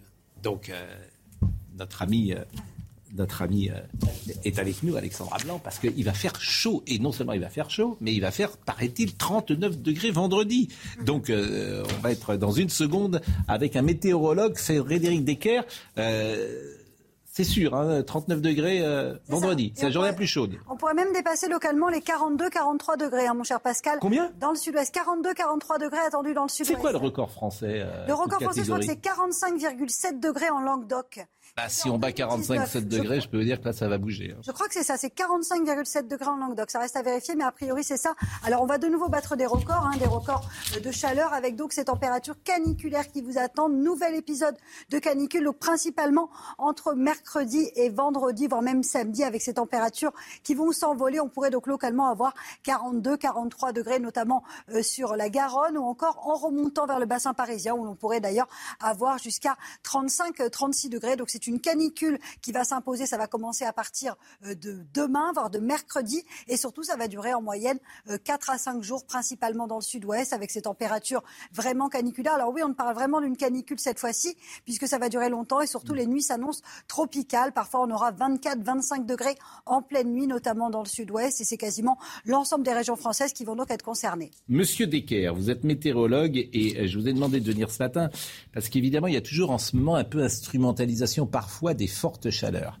Euh, suivez mon regard. Donc, ce qui m'intéresse, c'est, on va être euh, le, on sera le combien vendredi? Le, le, le- le 17 juin. Bon, est-ce que dans l'histoire des températures, 39 degrés et une canicule, une canicule le 17 juin, est-ce que c'est déjà arrivé? Bonjour. Bonjour. Oui, alors c'est effectivement précoce, euh, même si c'était effectivement un événement assez rare aussitôt dans la saison. On a toutefois eu des, coups de chaud euh, très précoces. hein. Par exemple, en juin 1996, on a eu aussi, par exemple, près de 35 degrés fin mai en 1922, en 44 ou en 45 en région parisienne. Euh, donc là, c'est un fait qui ne sera pas tout à fait inédit. On ne sera pas tout à fait dans le record. Pour, euh, corriger Alexandra, le record national, c'est 46 degrés tout rond. Dans l'Hérault, c'était fin juin 2019. Donc c'est remarquable, pas tout à fait exceptionnel, ou presque. On sera quasiment au niveau des records localement. Quelques records pourraient tomber. Est-ce que le météorologue que vous êtes dirait qu'il y a un rapport clair entre le réchauffement climatique et cette canicule ou celles euh, qui euh, sont arrivées ces dernières années? Alors sur un épisode ponctuel comme celui-ci, non, pas forcément. Par contre, sur la répétition euh, des phénomènes de forte chaleur ou de canicule, effectivement, là, on peut relier cela au réchauffement climatique. On parle bien de réchauffement climatique et non de dérèglement, puisque le climat, par définition, n'est pas déréglé. Euh, puisqu'il suffit, il, y a toujours des variations hein, de chaud, de froid depuis toujours. Euh, donc ça peut être quand même lié effectivement cette répétition au réchauffement climatique. Par contre, l'événement lui-même, pas forcément. Est-ce qu'on peut imaginer déjà ce que sera l'été, euh, Monsieur Decker, ou est-ce qu'il faut être d'une grande prudence? On sait que l'été, a priori, serait plutôt euh, au-dessus des normales saisonnières euh, en termes de température, hein, notamment euh, juillet-août. Alors, davantage le mois d'août que le mois de juillet, a priori, parce que notamment après cet épisode de chaleur, on part plutôt sur des températures davantage de saison dès dimanche prochain. On attend une chute assez brutale entre samedi et dimanche de 10 à 15 degrés en 24 heures. donc la, la, deuxième quinzaine de juin s'annonce finalement plutôt de saison l'été, donc sera plutôt chaud euh, dans son ensemble euh, et surtout très sec une fois de plus. C'est surtout la sécheresse hein, qui risque de poser problème cet été. Exactement. Bah écoutez, merci beaucoup Monsieur Descartes de ce point euh, que nous voulions faire avec vous et qui a été complet et, même exhaustif. On va terminer l'émission avec Christine Kelly. vous êtes journaliste à votre avis jusqu'au bout, si j'ose dire, jusqu'à la fin de votre vie professionnelle ou parfois euh, vous vous dites que Éric Zemmour, par exemple, a sauté le pas et fait de la politique. Vous-même, euh, vous êtes allé un moment au CSA, vous avez fait un pas de côté. Certains vont parfois dans un, club de football, ça peut arriver, et puis reviennent, reviennent, reviennent à leur métier d'origine. Donc, est-ce que vous, vous, voyez terminer votre carrière euh, comme journaliste? Alors, ça peut être à l'antenne, ça peut être dans l'encadrement, que sais-je, ou est-ce que parfois vous avez des velléités de faire autre chose? La seule velléité euh, de faire autre chose que je pourrais avoir, ça serait peut-être présider une fondation. Vous voyez, je n'ai pas beaucoup d'ambition. Mais euh, euh, quelles que soient les fonctions que je pourrais exercer, la politique ne m'intéresse pas, hein, que ça soit clair. Mais quel que vous soit... aviez refusé le ministère des Outre-mer sous Nicolas Sarkozy. Exactement. Donc, en tout cas, quelles que soient les Qui est-ce qui vous avait proposé ce ministère? Nicolas Sarkozy. Hmm. Mais quelles que soient les fonctions que je pourrais exercer, je serais, je pense comme vous, Pascal, journaliste toujours. Hmm. C'est-à-dire même lorsque j'étais au CSA, ce qui a permis justement à mes, à mes dossiers d'arriver au bout du bout, c'est parce que j'ai été journaliste, c'est parce que j'allais sur le terrain, j'allais enquêter, j'allais chercher à en savoir plus dans différents pays pour faire avancer des dossiers. Et quelles que soient les fonctions qu'on exerce, rester journaliste au bout du bout, c'est le plus important. Et pour parler du CSA en deux mots, euh, euh, tout le temps on me dit mais pourquoi quelqu'un du CSA est arrivé à faire cette émission euh, sur CNews?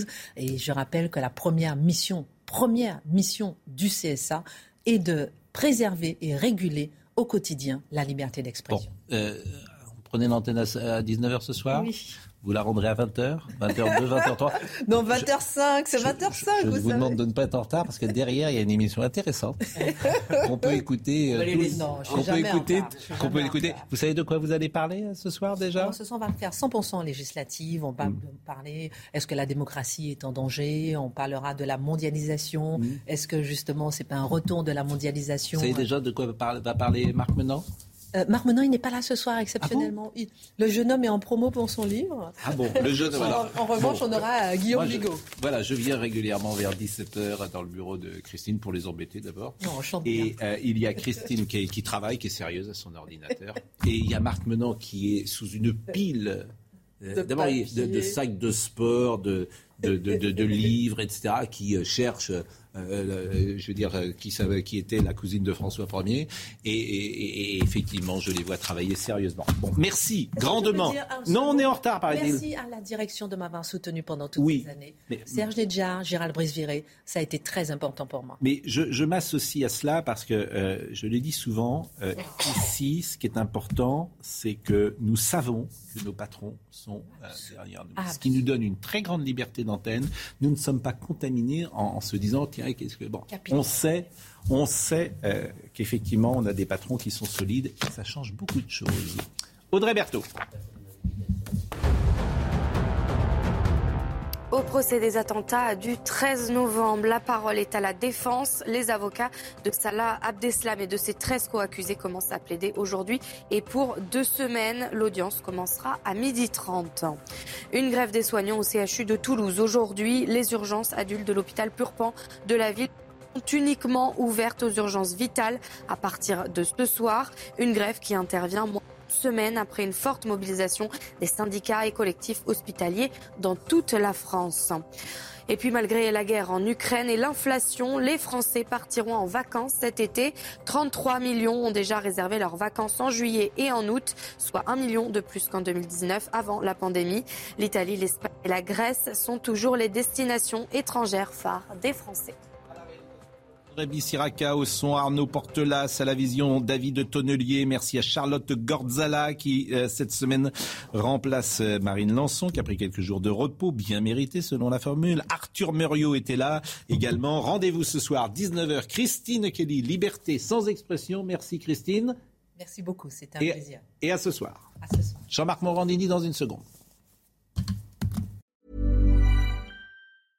Hey, it's Paige DeSorbo from Giggly Squad. High quality fashion without the price tag. Say hello to Quince. I'm snagging high-end essentials like cozy cashmere sweaters, sleek leather jackets, fine jewelry, and so much more. With Quince being 50 to 80% less than similar brands. And they partner with factories that prioritize safe, ethical, and responsible manufacturing. I love that. Luxury quality within reach. Go to quince.com slash style to get free shipping and 365 day returns on your next order. Quince.com slash style.